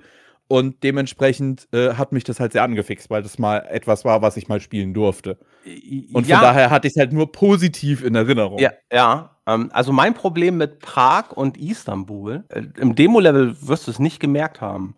Aber mit Prag und Istanbul ist mein Problem, die Level sind zu lang. Ah, ja, ja. Und ja, war zwar auch nicht der komplette Level in der Demo. und und zwar beide Level brauchen also, ich glaube, wenn man gut durchkommt, braucht man in beiden Leveln jeweils 'ne gute Stunde, würde ich behaupten. In Prag ist mir das einfach auf Dauer zu repetitiv. Ich komme irgendwo rein, kloppe 3 Nazis um, äh, ich hüpfe zweimal, klopfe 3 Nazis um. Ah, es hat also, weiß ich nicht. Das finde ich Ja. hätten also, das hätte man echt 'n gutes Stück kürzen können. Also, es waren noch 'n paar ganz coole Effekte nebenbei. Also, in der an der einen Stelle habe ich dann 'n paar Gegner über 'n Kronleuchter ausge ähm, äh, Die ausgeschaltet. Stelle, das war so schön. Ich habe die Stelle einfach komplett vergeigt im Sinne von, ich habe es zwar geschafft, aber ich habe die ich habe die alle per Hand zusammengedachtelt da unten. Und dann bin ich irgendwie so: „Ja, wie geht's denn jetzt weiter?“ Und dann habe ich 'n Hebel gefunden und war so: „Oh, vielleicht komme ich dann jetzt weiter.“ Und dann tue ich den Hebel drücken und dann fällt der Kronleuchter unten auf 'n Tisch und dachte mir so: „Oh, so hätte ich die also auch killen können. Ups.“ Paar nette Elemente, aber insgesamt ist mir da also, vor allem der Prag-Level ist mir zu lang. Bei Istanbul kann ich's vielleicht noch so 'n bisschen äh, bisschen besser verstehen, weil da ändert sich der Level auch mehr. Äh, Mhm. weil in Istanbul man fängt ja man wird in Prag zum Schluss ja gefangen genommen und in Istanbul ist man dann im Gefängnis und muss sich dann erst mal erwehren und kämpft dann erst mal draußen an diesem Palast. An sich äh, von der Szenerie total schön ist, wenn da nicht die Papphintergründe wären. Also, das muss man halt sagen. Ja. Insgesamt ist das Spiel für die damalige Zeit grafisch eig eigentlich würde ich sagen, ganz gut. Aber, ähm, die Hintergründe, ah, das hätte man damals echt schon besser besser lösen können. Das wurde auch damals schon im Test kritisiert. Also, da siehst du halt manchmal wirklich äh, ne, also, keine Ahnung, warum haben sie da nicht angefangen, im Hintergrund dann mit 'n bisschen Nebel zu arbeiten und vielleicht wenigstens 2 oder 3 Ebenen von Bitmap-Hintergründen. Also, es sieht halt nicht schön aus. Grade in Prag, wenn man bei der einen Seilbahn fahrt, sieht man das ganz, ganz grauenvoll, dass da im Hintergrund einfach einfach da nur also, sozusagen die Levelbegrenzung durch 'ne mit 'nem Bitmap versehen ist. Weiß ich nicht, es hätte nicht sein müssen. Aber wie gesagt, sonst insgesamt ist es grafisch gut und in Istanbul finde ich ist also, Istanbul ist grafisch sehr abwechslungsreich, weil wie gesagt, du fängst an, du kämpfst dich a an diesem Palast außerhalb 'n bisschen bisschen rum und so und dann gehst du in diesen Palast rein und dann geht's runter ins Wasser, ähm, und so. Und da musst du dann auch viel machen und da hast du im Wasser dann natürlich auch Haie, wie auch immer die in diese Kanalisation kommen. Keine Ahnung, ob's in Istanbul in der Kanalisation Haie gibt, die Menschen fressen. Ich weiß es nicht. Ich glaube nicht. Ja, ähm, vielleicht sind die da auch grad aus'm Bosporus reingeschwommen reingeschwommen. Man weiß es nicht. Auf jeden Ja. Fall ist das da eigentlich ganz schön, aber da war zum Beispiel meine erste richtig richtige Fluchstelle. Da gab's 'n Sprung, den habe ich, glaube ich, 30 Mal gemacht, bis ich den hingekriegt habe.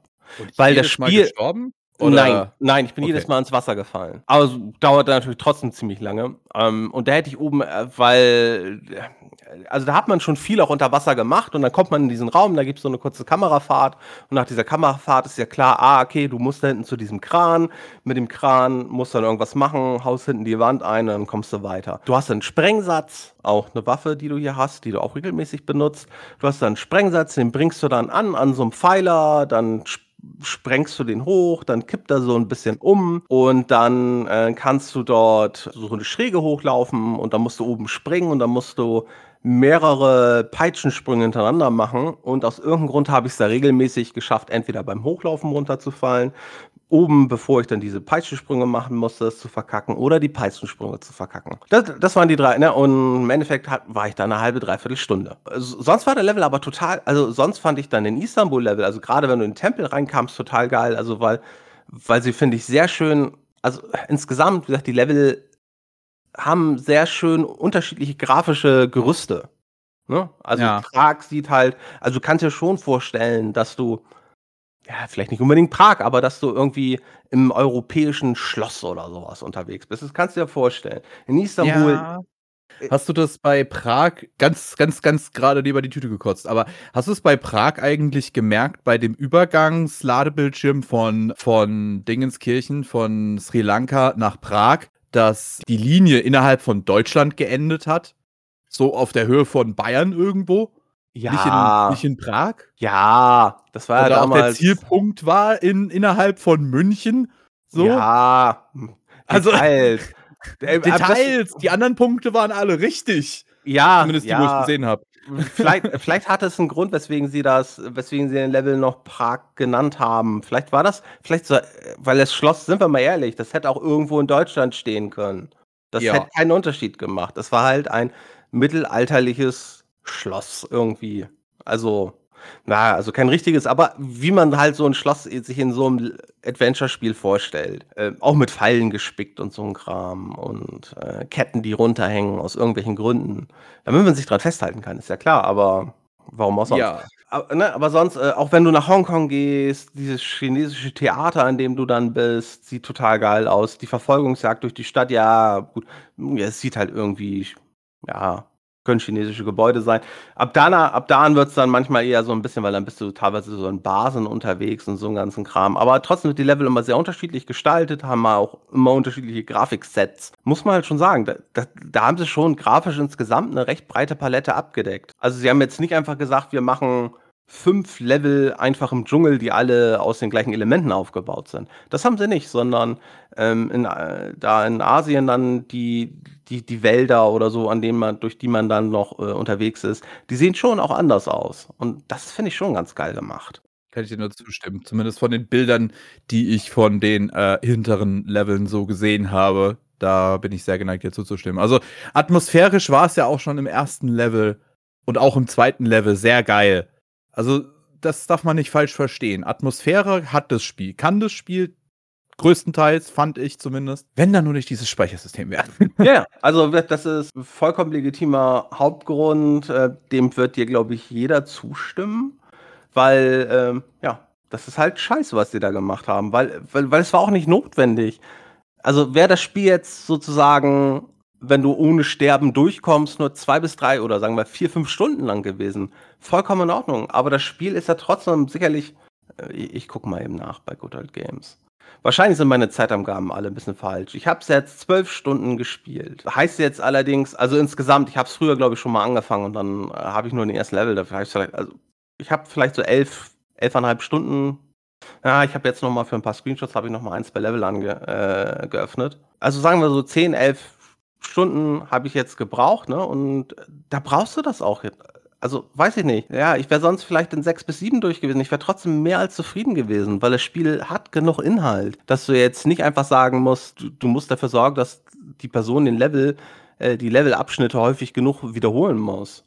Weil das sowas finde ich ne? sowieso Also ja, beim zwei bis vier Stunden, schwierig. beim zwei bis vier Stunden Spiel hätte ich es verstanden, dass man einfach sagt, ja, damit der Spieler einfach länger beschäftigt ist. Aber also ne, aber beim Spiel, wo ich jetzt so 10, 11 Stunden gebraucht habe, da ist es doch vollkommen in Ordnung, wär's, also wäre es vollkommen in Ordnung gewesen, hätten sie da, äh, hätt- hätten sie es da nicht gemacht. Ich wäre, also ich wäre auch mit sieben, acht Stunden vollkommen zufrieden gewesen. Also bei mir waren es jetzt fünf Stunden, was ich gebraucht habe mit allen äh, Wiederholungen. Und ich habe das Spiel bis nicht angespielt. Ja, Ja, knapp fünf Stunden habe ich jetzt gebraucht. ja, okay. also kannst du dir ausrechnen, wie viel ich 15, neu gemacht habe. ja. Was ich vorhin auch eigentlich sagen wollte, du hast auch mit zu einem der schlechtesten Punkte aufgehört, weil Istanbul war auch mit einer der Level, wo ich auch am Überlegen war aufzuhören. Wo bei mir nur der Grund war, nee, Stormy spielt das jetzt auch. Dann spielst du das jetzt auch noch weiter und habe mich halt bei dieser einen Stelle, echt, ich habe da so geflucht.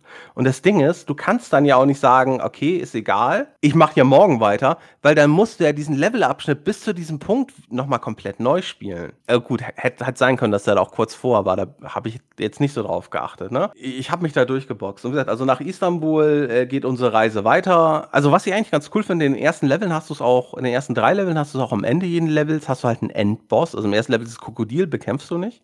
In Prag hast du irgendwie so, ein, so eine Art Monster. Ist das ein Roboter? Ist das ein Supermensch? Ich, ich weiß es nicht. Das ist irgendwie so ein Übermensch-Ding. Ja, ich glaube, das war so, hm, so ein Pseudo-Cyborg-Ding, sie, was mit irgendwelchem.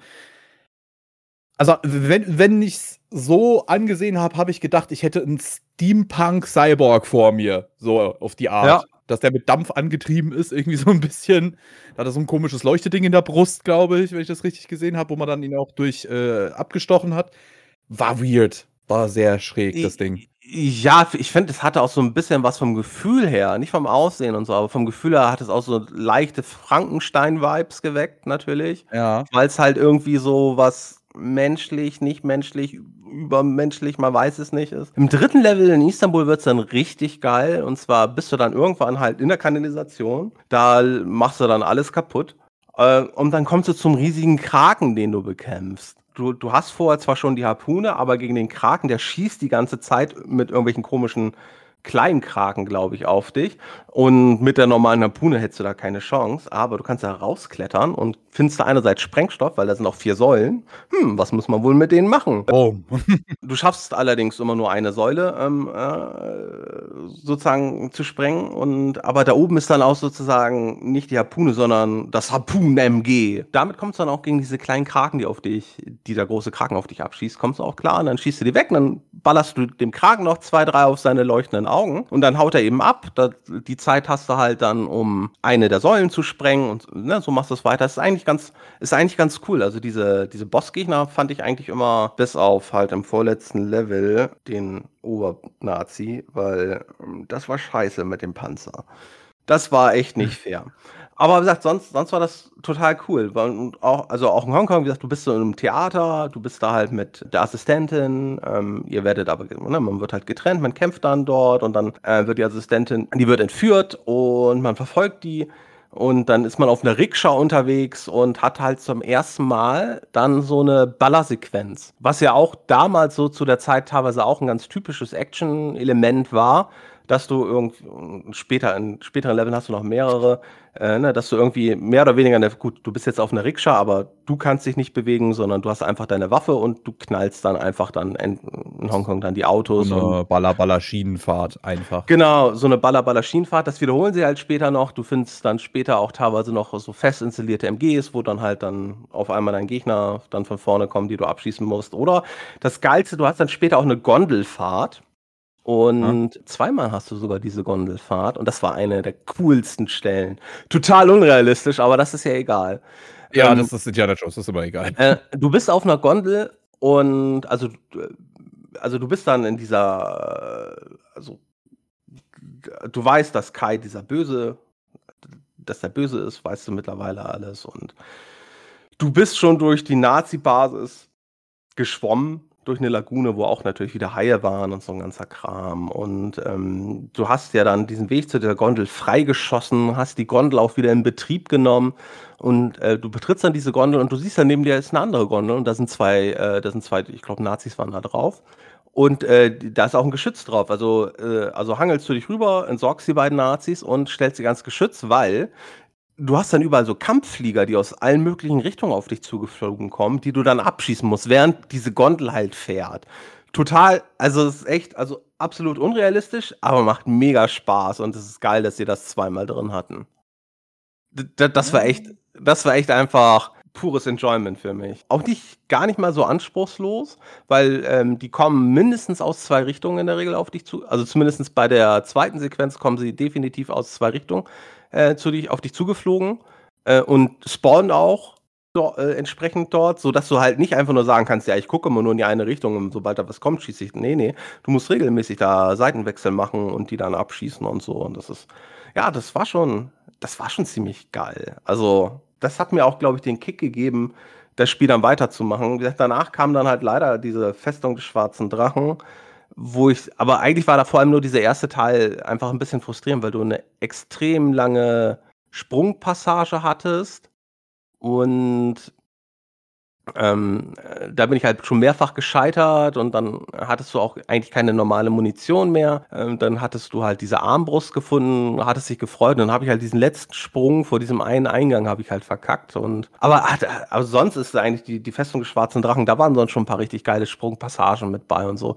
Muss man, also, also sagt, nach, nach Istanbul würde ich sagen, mit Hongkong ist bei mir generell der Spielspaß wieder gestiegen. Vielleicht auch, weil ich dann insgesamt schon mehr mit der Steuerung klarkam. Ja, also ne, natürlich, also wir brauchen ja nicht die komplette Geschichte wiedergeben, aber du tötest noch ganz, ganz, ganz viele Nazis und ganz, ganz viele andere Schergen und natürlich gibt es dann auch Untote. Mhm. Und ähm, du findest auch einen Spiegel und diesen Spiegel hatte ich ja vorhin schon erwähnt, in der Kaisergruft brauchst du den Spiegel an mehreren Stellen, um den richtigen Pfad zu kennen, um zu sehen, wo da ein Pfad ist und dich dann entsprechend da durchzuhangeln und zu springen. Die Sprünge an sich sind eigentlich gar nicht so wild, aber es ist halt trotzdem, ähm, ist halt trotzdem ein cooles Gefühl, ne? Weil, ja. weil du siehst halt so sozusagen so eine unsichtbare Ebene. Ähm, kurz vor kurz vor Ende, ganz kurz vorm Endkampf gibt's dann auch noch mal äh, so eine Sprungpassage. Da ändert sich auf einmal auch wieder die Steuerung komplett. Und zwar normalerweise steuerst du irgendwie eigentlich recht frei, aber in dieser Sprungpassage musst du auch den Spiegel wieder haben. Da siehst du nämlich nur, wenn du den Spiegel hältst, welche der Flächen gleich noch betretbar ist. Und alle anderen verschwinden dann. Und dann musst du halt auf der Betretbaren stehen. Und da kannst du dann teilweise, da kannst du dann wirklich nur links, rechts, vorne, hinten drücken. Und ah, diese, halt diese, diese äh, Abenteuer-Ding, die gab's doch auch ganz am Anfang schon. Wo war das? Das war noch in Sri Lanka. Da ist die auch schon zweimal vorgekommen. Du meinst diese Abenteueransicht da, wo man dann praktisch so von schräg hinten oben drauf guckt ja. und dann links, rechts, vorne, hinten nur ja. hüpfen kann. Ja, ja, das gab es auch schon an genau. zwei Stellen in genau. äh, Sri Lanka. Genau, aber da haben sie es halt auch noch mal und dann halt mit dem Spiegel siehst du halt auch nur, welche Fläche das ist und so.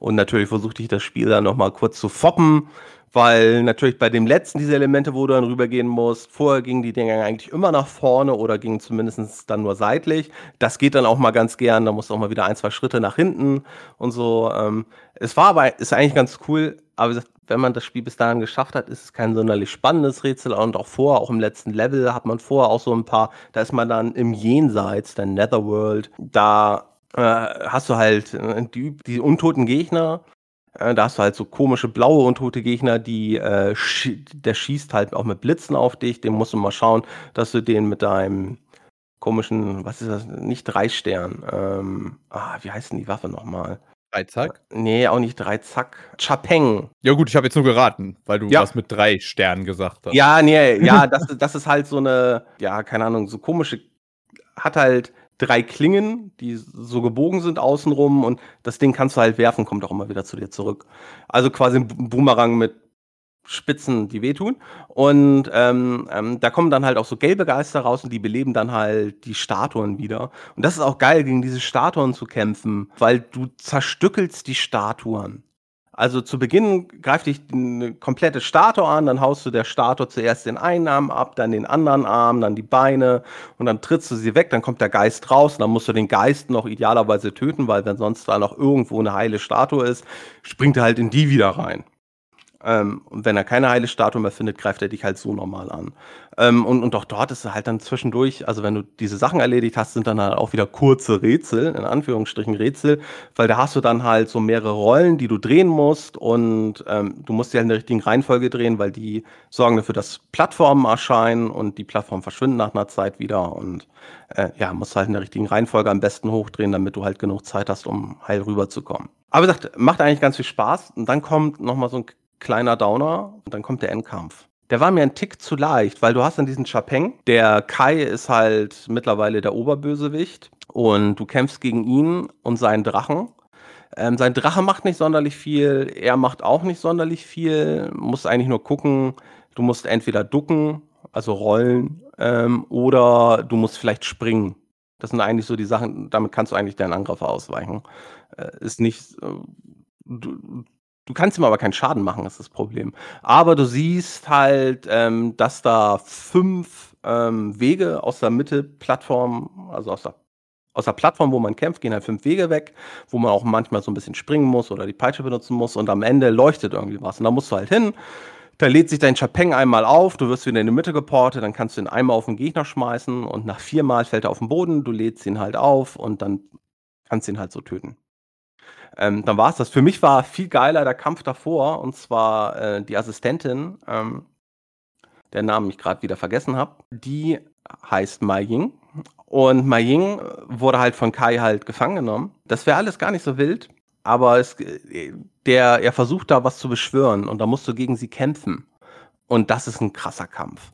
Weil ähm, die schießt die ganze Zeit auf dich. Du musst dich dann hinter Säulen verstecken und äh, ja, das war, kann ich gar nicht so gut beschreiben. Das war aber ein, also es war cooler als der Endkampf und fand ich war auch herausfordernder, herausfordernder als der Endkampf. Aber wie gesagt, war, ähm, war trotzdem, also der Endkampf war jetzt nicht eine Riesenenttäuschung. Ähm, äh, eine Riesenenttäuschung war halt eher manchmal, war halt dieser Scheißkampf gegen den Panzer. Echt, ey. Kackdreck. Naja, es äh, also, war ein äh, weil, ja, was erwarten. Ja, war, war, ja auch kein Kampf, weil du bist ja einfach nur vor dem weggelaufen. Und ich weiß es nicht. Ich meine, ne, das, das wäre echt, das wäre nicht so schlimm gewesen, hätte man den Kram nicht immer wieder von Anfang an machen müssen. Trotzdem, du bist durchgekommen. Du hast es äh, diesmal geschafft, im Gegensatz zu mir. Ja, äh, also vielleicht äh, gib dem Spiel vielleicht einfach sonst mal in ein, zwei Jahren vielleicht nochmal eine Chance. Ja, weil, weil, weil manchmal, ja, nein, nein, vielleicht hast du dann einfach einen anderen oder auch nicht. Also es, es ist, finde ich, ein ganz gutes Spiel. Es ist, ähm, ich habe es damals nicht großartig gespielt.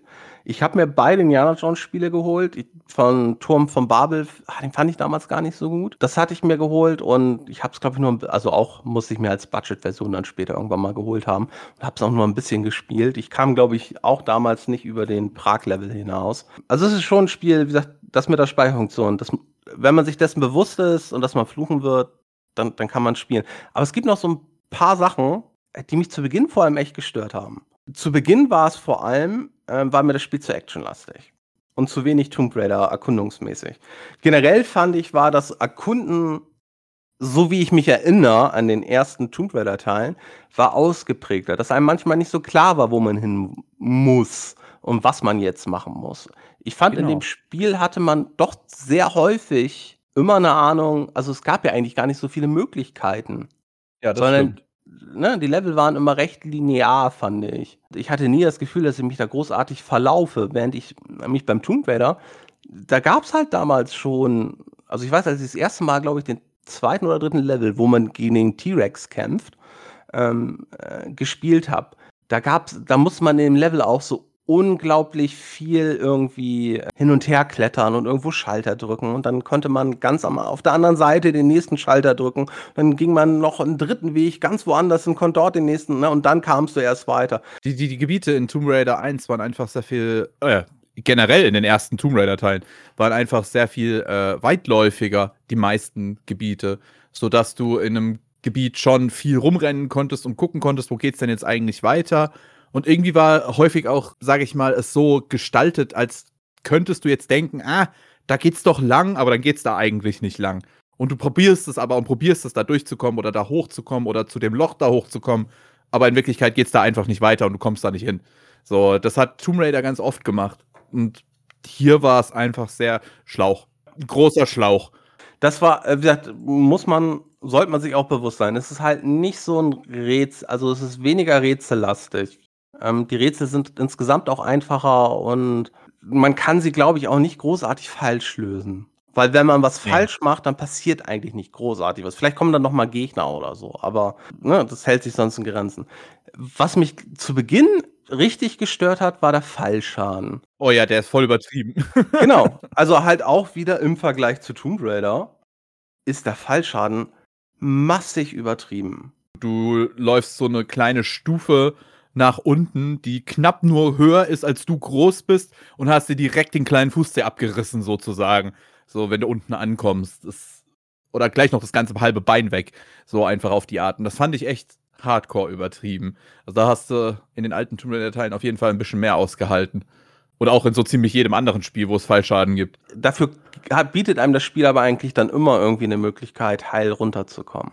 Es ist halt was, woran man sich gewöhnen muss. Ich denke, je länger man es spielt, also jetzt gegen Ende hatte ich da wenig Probleme mit, dass ich noch großartig Fallschaden gekriegt habe, weil äh, bei gewissen Sachen habe ich dann einfach geguckt, gar nicht mal, äh, ich springe hier runter. Dann guckst du einfach, wo ist hier eine Treppe oder, oder wo gibt es hier vielleicht Zwischenstufen. Was ich teilweise ein bisschen schade fand, obwohl ich mir auch jetzt nicht sicher bin, ob es nicht vielleicht auch an Problem mit heutigen Grafikkarten liegt, war teilweise der Detailgrad, wie gut man Indie erkannt hat. Also von hinten generell sieht man schon, dass man Indiana Jones ist.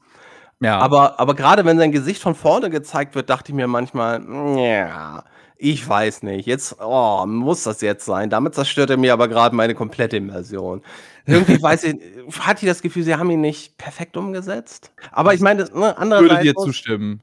Aber äh, vielleicht bin ich da auch aus heutiger Sicht zu kritisch, weil es ist halt auch 2003. In anderen Sequenzen dachte ich mir aber, ja, es passt. Also, wie gesagt, insgesamt, was ich ganz cool finde, man läuft nicht immer im gleichen Outfit rum, man verkleidet sich auch zum Beispiel mal an einem Level dann auch mal als Nazi-Offizier, damit man äh, irgendwo durchkommt und weiterkommt und so. Und man läuft halt nicht immer mit, mit, mit Peitsche und Hut rum. Also mit Peitsche schon, aber mit dem Hut nicht. Aber das, was ich ganz cool finde, wenn du so im Faustkampf bist, kann es halt auch mal sein, dass wenn du Treffer kriegst, dass du deinen Hut verlierst. Den kannst du dann danach ja. wieder aufsetzen. Das, das wollte ich auch noch sagen. Das war das, was mich am allermeisten begeistert hat an dem ganzen Spiel. Dass allen Ernstes dein Hut runtergeprügelt werden konnte von Gegnern und dass du dann den Hut auf dem Boden suchen und wieder aufnehmen konntest. Das ist ein Gimmick, sage ich jetzt mal, was ich so in der Form erst wieder bei Red Dead Redemption 2 gesehen habe. Dazwischen bei keinem anderen Spiel. Und ja, klar ist das eine Anspielung drauf. Ja, äh, Indy verliert mal seinen Hut und er ist aber ohne seinen Hut kein ganzer Mann oder Wissenschaftler oder was auch immer oder Abenteurer. Deswegen muss er den wieder nehmen können. Aber dass es überhaupt gedacht wurde und einprogrammiert wurde. Ja, und das zeigt einfach, dass sich die Entwickler ja auch wirklich mit dem Spiel an, also auch allein schon diese ganzen, was ich ja so ein bisschen kritisiert habe, ne?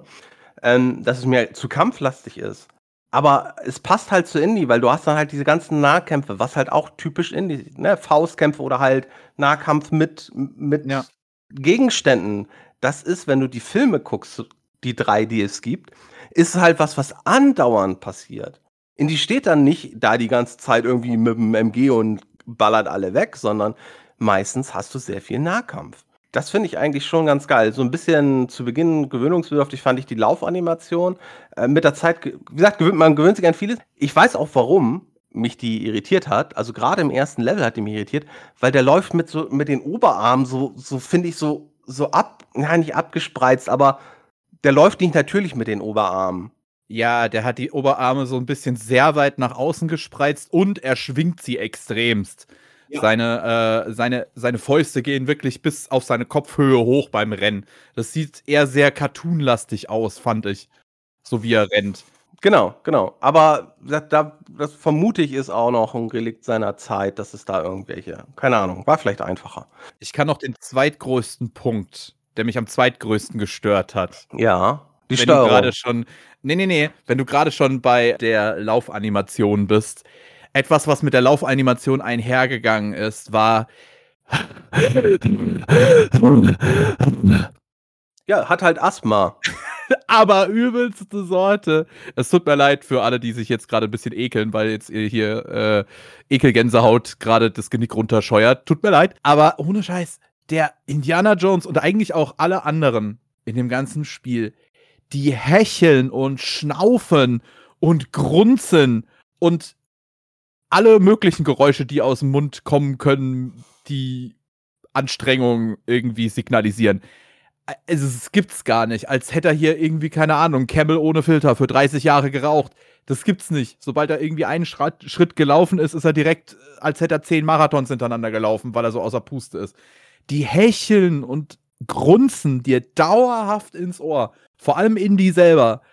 Aber auch die anderen beim Kämpfen, es ist eine einzige, es hört sich an wie ein Rudelbums. Es tut mir leid, aber das gibt's einfach nicht. Ja, allgemein sind diese, äh, diese, diese Schreie und so während der Kämpfe, ne? Also die Treffer-Feedbacks, die du da kriegst, ja. Oh. Das, ja, es ist. Also, das, das hat mich wirklich extremst genervt. Das war mit einer der zwei Gründe, warum ich das Spiel ausgemacht habe. Weil ich tatsächlich so genervt von diesem Gegrunze die ganze Zeit war. Du hast das Spiel auch, weil du hast es ja gestreamt, also hast du wahrscheinlich über Knöpfe im Ohr gespielt, ne? Kopfhörer. Ja, da ist es noch viel schlimmer. Da ist es viel, viel schlimmer, weil ich habe ein, ich habe äh, das Ende, äh, die letzten Level habe ich auch dann über Kopfhörer teilweise gespielt und da hatten wir ja schon drüber geredet und da ist es mir dann auch massig aufgefallen, obwohl ich halt die Soundeffekte generell ein bisschen runtergedreht hatte. Die Hälfte der Geräusche hätte auch gereicht. Ich würde sogar jetzt behaupten, ein Viertel der Geräusche hätte sogar noch gereicht. Ja. Also ganz im Ernst, das war, ich möchte es als abschreckend bezeichnen. Extremst abschreckend. Man, man, kann sich dran gewöhnen. Es ist halt. Fand nicht, ich nicht. es ist halt nicht das Glanzstück des Spiels. Ähm, definitiv nicht. Was ich richtig nett fand, war diese Brunnenidee.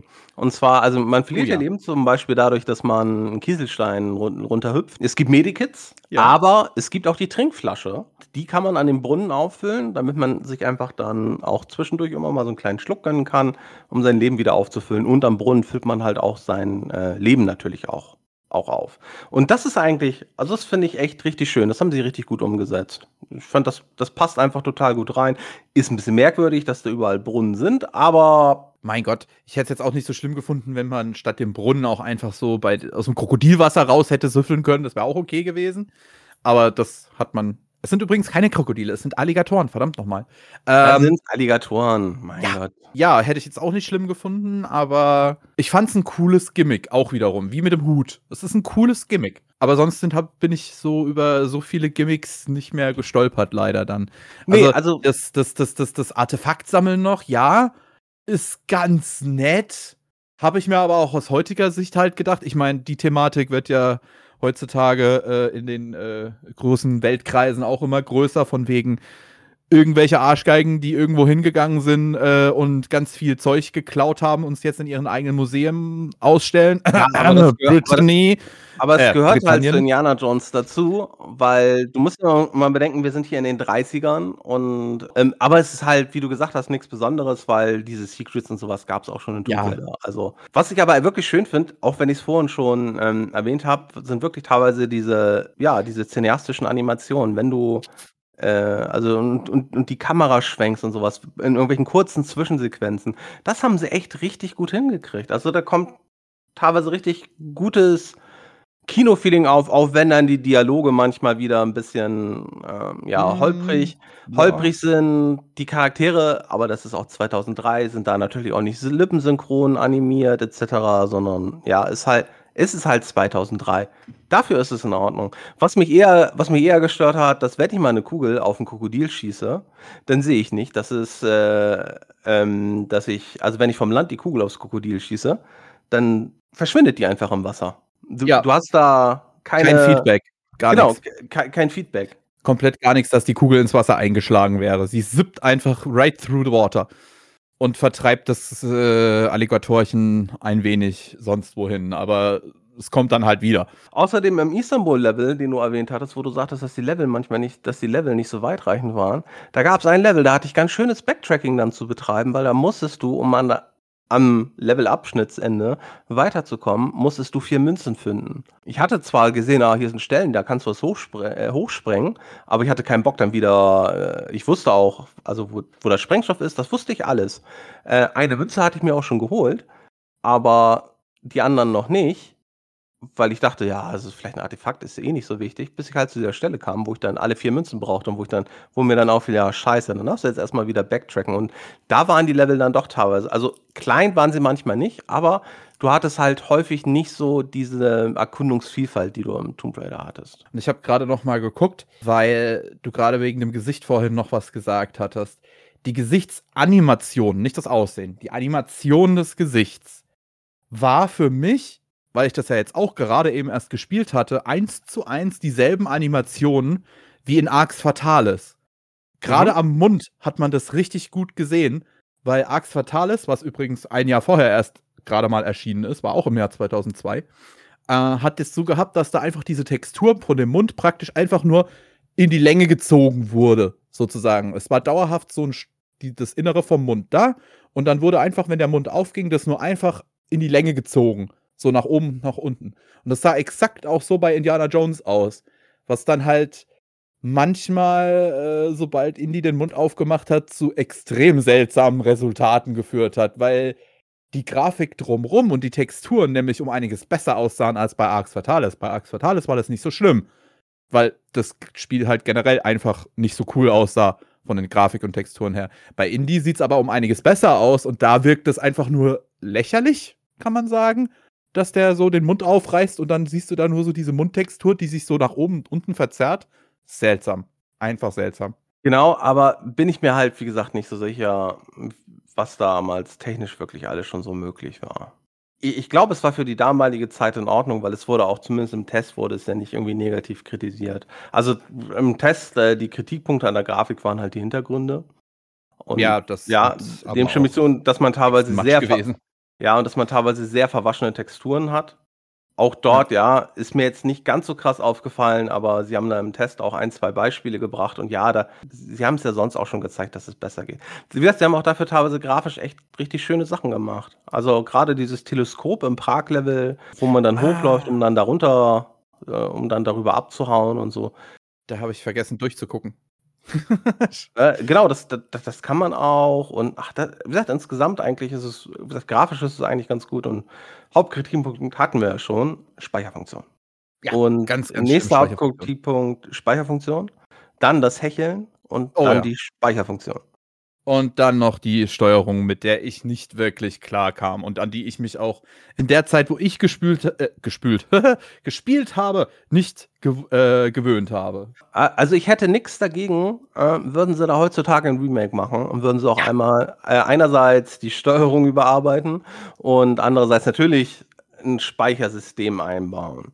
Und die Dialoge vielleicht auch noch mal neu aufnehmen. Ja, und vielleicht auch den Satz Bingo. Rauslassen Äh, oder ja, rauslassen. einsprechen. Ja. Also, ich ich wäre generell für Indiana Jones Spiele Remakes auf zeitgenössischer Grafik und zeitgenössigen Spie Spielarten, Gameplay mit Kontrollpunkten und so und mit Autosave-Funktion und mit Save-Funktion.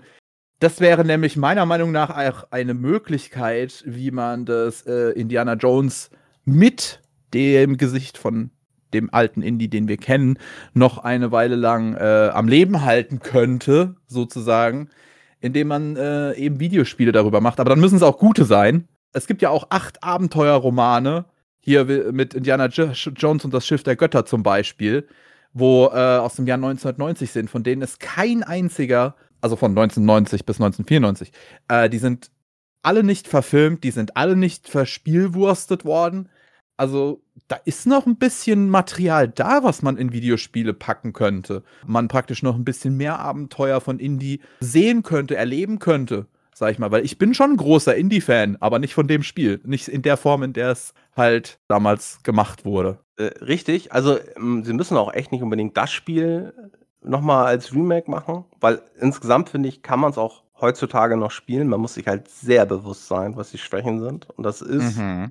Das Speichersystem, das Hecheln und halt die Steuerung, die aus heutiger Sicht zumindest nicht mehr zeitgemäß ist. Heutzutage erwartet man als Spieler, dass einem die Spiele doch schon eher 'n Tick mehr unterstützen und einen nicht so häufig irgendwie in den Tod fallen lassen, sondern dass man da vielleicht doch eher ein bisschen noch an die Hand genommen wird und dann aber wie gesagt, also, gibt genug Indiana Jones Geschichten auch mit den Abenteuern des jungen Indiana Jones, da könnte man sicherlich was Tolles machen. Kommen wir doch vielleicht noch mal kurz zum Entwickler.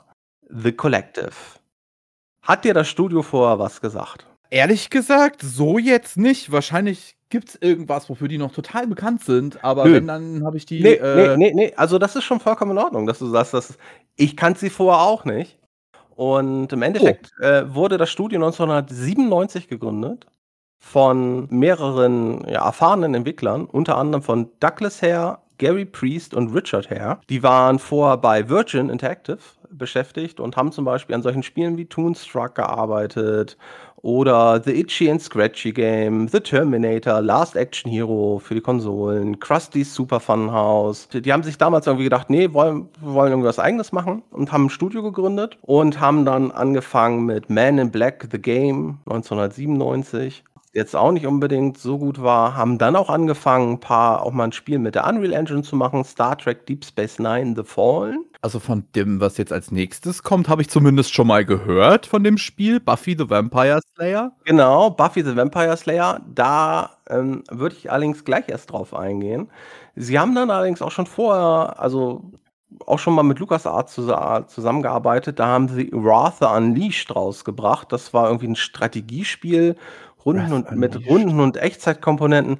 Ja, muss man, muss man glaube ich nicht kennen. Aber dann haben sie irgendwann im Jahr 2002 haben sie Buffy the Vampire Slayer rausgebracht, was auch wohl mit eines ihrer am besten bewertetsten Spiele war. Für dieses Spiel haben sie eine Engine entwickelt, und zwar die Slayer Engine. Und die Aha. Slayer Engine haben sie dann auch für Indiana Jones benutzt und für einen Großteil ihrer weiteren Spiele. Man kann, glaube ich, sagen, die Slayer Engine hat einen Fokus auf Nahkampf gelegt. Das war auch schon nach dem, was ich jetzt gelesen habe. Ich kenne das Buffy-Spiel nicht, war das aber auch dort schon entsprechend so. Ja, ich sehe nämlich noch ein Spiel tatsächlich von denen, was ich gespielt habe. Erzähl. Abgesehen von Indiana Jones. Naja, welches wohl? Im Jahre 2005 haben sie Star Wars Episode 3, die Rache der Sith, Sith, die Rache der Versifften, nein, die Rache der Sith rausgebracht, was das offizielle Videospiel zu dem Film war was ich tatsächlich gespielt habe, da hatte ich auch so meine Probleme mit der Steuerung. Erinnere ich mich tatsächlich gerade dran, auf der PlayStation 2 muss das gewesen sein, oder? Zwei. Ja. Ja, ja. ja war auf das, der 2. Äh, das, das habe ich nämlich bis heute noch tatsächlich die DS-Version davon. Die, die steht bei mir immer noch im Regal. Und die, die DS-Version hatte eine einfachere Steuerung als die auf der PS2. Also ja, das kenne ich zum Beispiel noch. Ja, auf jeden Fall haben sie dann halt mit der Slayer Engine noch für einige Zeit äh, weitere Spiele entwickelt, wurden allerdings dann, irgendwann waren sie dann nicht mehr selbstständig. Und zwar 2005 wurden sie mit Backbone Entertainment zusammen fusioniert blieben aber noch einige unter dem Namen Collective, gehörten dann zu Foundation 9, die kauften ein paar Jahre später Shiny Entertainment. Und dann ist im Zuge des Zusammenschlusses, äh, haben sie dann ein gemeinsames Büro gekriegt. Und dann wurde aus ihnen Double Helix Games, blieben sie, bis sie dann im Jahr, ich glaube 2014 wurden sie dann von Amazon aufgekauft und sind seitdem einfach nur noch ein Amazon Games Studio. Oh, was ein Ende. Äh, die Slayer Engine wurde noch, also neben den Spielen, die wir erwähnt haben, noch in Mark Echoes Getting Up zum Beispiel verwendet. Auch noch in den letzten Jahren, teilweise in Killer Instinct Teilen. Und ähm, ja, also sagt insgesamt, denke ich mal, ähm, sagt Collective kannte ich vorher gar nicht. Fand ich eigentlich ganz spannend, mir das bei Moby Games auch einfach mal anzugucken, wo die Leute so gearbeitet haben. Vor allem, wie man dann von Toonstruck dann zu Buffy the Vampire Slayer kommt. Das das ist schon ein gewisser Sprung, ähm, muss ich einfach mal so sagen. Weil Toonstruck ein wirklich wunderbares Point-and-Click-Adventure und dann Buffy the Vampire Slayer. Und das hier, aber gesagt, also insgesamt äh, ähm, erkennt man wohl an, also die Slayer Engine-Spiele haben wohl sehr häufig gerade auch dann diesen, diesen Fokus auf den Nahkampf. Was ja aber auch, wie gesagt, zu Buffy passt, was zu Indiana Jones passt. Also von daher würde ich sagen, haben sie sich. Auch?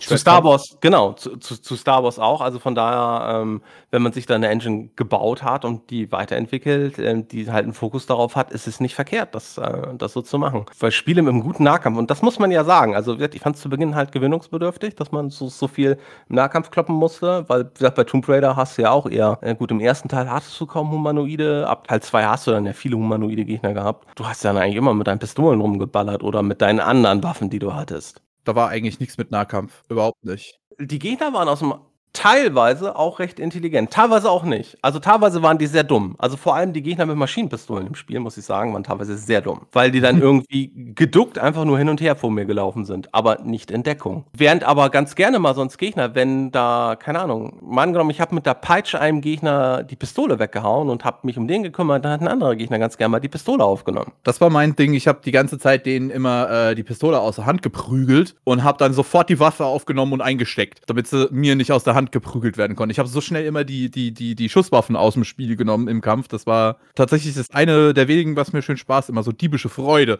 gemacht hat, dass ich so schnell äh, den, die Pistolen immer oder die Waffen generell immer wegnehmen konnte. Aber sonst fand ich, äh, haben die Gegner teilweise eigentlich schon versucht, auch manchmal so hinter Deckung und sowas zu gehen. Wie gesagt, nicht die mit den Maschinenpistolen, die dachten sich wohl immer, dass sie unsterblich sind. Aber so normale Gegner mit Pistole oder mit Schrotflinte, da hatte ich schon immer das Gefühl, dass die auch manchmal dann so wirklich halbwegs clever Deckung ja. genommen haben. Das muss ich sagen, war 2003 echt noch nicht unbedingt selbstverständlich. Da, da waren die Gegner in vielen Spielen häufig noch eher so, äh, ich habe eine Waffe, ich laufe auf dich zu. Ja. Und, ja.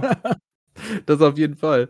Die waren eigentlich wirklich so immer. Ich, ich versuche gerade hier mir so ein paar Beispiele in den Kopf zu rufen, aber alle Beispiele, die mir einfallen, sind alle erst später rausgekommen. Ja, ich glaube, das war in der Zeit echt noch nicht so normal, dass sie halt Deckung gesucht haben. Sie umringen dich dann auch zum Beispiel auch. Also ne, versuchen sie dann manchmal zumindest auch, ne? Dass sie dann nicht irgendwie alle drei hintereinander auf dich zukommen und du gibst im ersten, oh, nö. Das auf jeden im zweiten und im dritten. Nee, die stellen sich dann auch gern so ein bisschen im Kreis um dich rum und greifen dann auch alle mal ganz gern gleichzeitig an. Wofür mhm. dann allerdings, ne, die Hechtrolle äh, rettet Leben. Ja, die habe ich nie eingesetzt. oh, ich, ich habe sie recht häufig eingesetzt. Wenn ich wusste, ich habe Platz, habe ich sie gerne eingesetzt. Wenn der Platz nicht da war, weil, also natürlich kann man sonst auch sich in den Tod hechten. Aber äh, ist mir, mir erspart ja, dann. Ja, ja. Äh, also ich, ich bin, aber ich glaube, ich hatte in Shadows of the Empire hatte ich mehr Tode durch Ausweichaktionen als, als in diesem Spiel. Bedeutend mehr Tode. Ich bin aber in dem Spiel auch äh, nicht ein einziges Mal durch die Gegner selber gestorben. Ich bin ja, ich, nur ich durch, durch äh, Sachen gestorben. Also gut, doch, doch, okay, einmal, ein einziges Mal bin ich durch das große Krokodil in Sri Lanka am Anfang gestorben. Ja, aber, auch, das, aber das ist ja ein Insta-Kill, das zählt nicht. Ja. ja, vollkommen richtig. Und wie gesagt, selbst, selbst wenn ne, vorher die kleinen Krokodile, da wusste es ja, gut, die machen ein bisschen Schaden und so und das passt, aber ähm, ja, das große Krokodil ist ja schon, ja, ist ja schon ja, das, eine andere Hausnummer. Das war ein Insta-Kill aus dem Nichts, den hatte ich auch echt nicht erwartet. Nee. Da war ich ein bisschen blöd da gesessen und habe gedacht, oh, ui. Ja, da, da, da war das, da war das einzig Gute, wenn dir das ganz schnell passiert ist, dann war der Ladebalken, also du hast dann ja nicht viel Fortschritt verloren, weil ja. ähm, da war er direkt vorher gespeichert worden. Stell dir vor, die hätten zehn Minuten vor dem Boss gespeichert. Ja, ich glaube, dann hätte ich nach dem ersten Level aufgehört. Vielleicht. Also ja. im ersten Level. Ja, wie gesagt, also ein Spiel, wie gesagt, man, man kann spielen, aber echt. Unter Vorbehalt. Unter Vorbehalt. Äh, aber sonst, also es, es, läuft auf heutigen Systemen auch noch recht recht flüssig. Ich hatte, wir, wir hatten zu Beginn auch mal drüber gesprochen. Es, es, vom, es mag Tabben aus dem Spiel nicht so unbedingt. Nee, da, überhaupt nicht. Da habe ich aber jetzt festgestellt, das ist, glaube ich, nur in den ersten drei Leveln so. Also danach hatte ich keine Probleme mehr. Bei, was bei mir generell nicht funktioniert hat, war, ich konnte das Intro nicht sehen. Nie. Das hat bei okay. mir irgendwie nicht geklappt. Ja, ich, ich habe mir halt dann noch, äh, als ich angefangen hatte zu spielen, hatte ich mir noch bei PC Gaming Wiki, aber den Link findet ihr auch auf unserer Webseite, hatte ich, äh, hatte ich mir noch was wegen Widescreen Patch runtergeladen. Mhm. Da gibt es so Config-Dateien, die kann man sich dann reinkopieren, dann kann man entsprechend auch mit seiner tatsächlichen Bildschirmauflösung spielen. Was ich als äh, hier Streaming-Mensch noch sagen kann, war, was mir aufgefallen ist, nicht nur das Raustappen war ein Problem, auch während OBS lief. Das OBS war nicht damit einverstanden, äh, Zwischensequenzen aufzunehmen. Überhaupt nicht. Hat's keinen Bock drauf gehabt. Ich hatte schwarzen Bildschirm durchgehend. Das Spiel war auch, wie sagt man, nicht damit einverstanden, sage ich jetzt mal, wenn man Szenen gewechselt hat. Also sprich, wenn man eigentlich gerade hier irgendwie Pausenbildschirm anhatte und äh, macht dann einen Knopfdruck, dass man wieder in die Spielszene reinkommt. Das hat das Spiel nicht gemocht. Das war dann plötzlich schwarz und ist schwarz geblieben und hat sich ja. nicht wieder äh, gefangen dadurch. Also Szenenwechsel und alles äh, hier raustaben und so war alles gar nicht cool bei dem Spiel. Da war das Spiel nicht mit einverstanden. Ja, also ich hatte zu Beginn auch teilweise zwischen den Levelabschnitten, wenn Zwischensequenzen kamen, hatte ich Abstürze. Das war aber auch nur in den ersten zwei, drei Leveln so. Danach, obwohl ich bei mir nichts geändert habe, weiterhin mit zwei Monitoren betrieben etc. pp, hielt sich das in Grenzen. Ähm, aber das liegt wahrscheinlich einfach heutzutage dran. Ne? Das Spiel hat schon ein gewisses Alter auf dem Buckel. Es ist für gewisse Sachen damals einfach nicht, die gab es damals mhm. nicht ja, wahrscheinlich ergeben sich dadurch einfach dann solche Probleme. Ich dachte in den ersten Leveln, ui, das nimmt hier aber bald Überhand mit den Abstürzen. Ähm, wurde aber, wie gesagt, ab, ich glaube, ab Istanbul wurde es besser. Und in den späteren Leveln hatte ich, glaube ich, nur noch einen Absturz in den letzten sechs Leveln. Okay. Und also das ist dann. Hatte ich halt wirklich nur beim Raustappen, also da, wo ich noch rausgetappt habe. Da ist es abgeschmiert immer, aber sonst gar nicht. Ne, also bei bei mir war das, äh, teilweise wirklich, wenn dann halt 'n Levelabschnitt fertig war und 'ne Zwischensequenz kam. Das Gute war, der Level galt als abgeschlossen, ich war im nächsten Levelabschnitt. Äh, von Okay, daher ja gut. also von daher musste ich da weil sonst hätte ich das Spiel auch, glaube ich, vorher aufgehört. Dann hätten wir heute über was anderes sprechen müssen. Ja. so hatten wir jetzt, äh, Indiana Jones. Ähm, ja, wie gesagt, ich glaube, man man hört also es ist nicht es ist nicht äh, es glänzt nicht alles bei dem Spiel. Äh, es Aber hat es ist auch kein absoluter Schrott, sage ich. Selbst selbst ich, der das Spiel aufgehört hat, ich will nicht zu 100% äh, sagen, dass ich es nie wieder spielen werde. Mal gucken, wie man so schön sagt. Aber so schnell erst mal nicht wieder. Wa was mir so 'n bisschen gefehlt hat, war, ich hätte gerne Lorenfahrt in dem Spiel gehabt. Ich glaube, die gab's im Turm von Babel. Ich glaube, weil weil das sind Spiele, die in meiner Erinnerung bringe ich die gern durcheinander. Ich hätte gerne Lorenfahrt gehabt, weil das gehört für mich zu Indiana Jones noch dazu. Aber das ist auch nur 'n Detail. So wichtig war's jetzt nicht. Ihr könnt spielen, seid euch der Probleme bewusst, nehmt euch die Zeit. Wenn ihr im vorletzten Level seid und ihr verfolgt werdet von diesem Scheißpanzer, denkt dran, ihr müsst diese Szene nur einmal schaffen, dann habt ihr sie hinter euch. Schenkt dem Spiel so viel Geduld, wie ihr zur Verfügung habt, wenn ihr's denn wirklich mal spielen wollt. Oder auch nicht. Oder schaut euch 'n Let's Play an. Oder schaut euch 'n Let's Play an. Da gibt's zur Not auch 'n paar ganz gute. Ähm, bei ein, 2 Stellen habe ich mir dann doch mal weil ich dachte, du machst da was falsch. Aber ne, ich habe es richtig gemacht, äh, nur nicht nur nicht Geschafft. weit genug gedacht sozusagen. Und wie gesagt, äh, gebt dem Spiel 'ne Chance, wenn ihr drauf Bock habt. Äh, falls ihr jetzt denkt: „Ja, ne, spiele ich lieber Tomb Raider 1, 2, 3, 4, 5“, welchen macht Teil auch immer, ist auch in Ordnung, sind auch alles gute Spiele. Von daher sage ich jetzt schon mal bis zum nächsten Mal. Jawohl, bis zum nächsten Mal.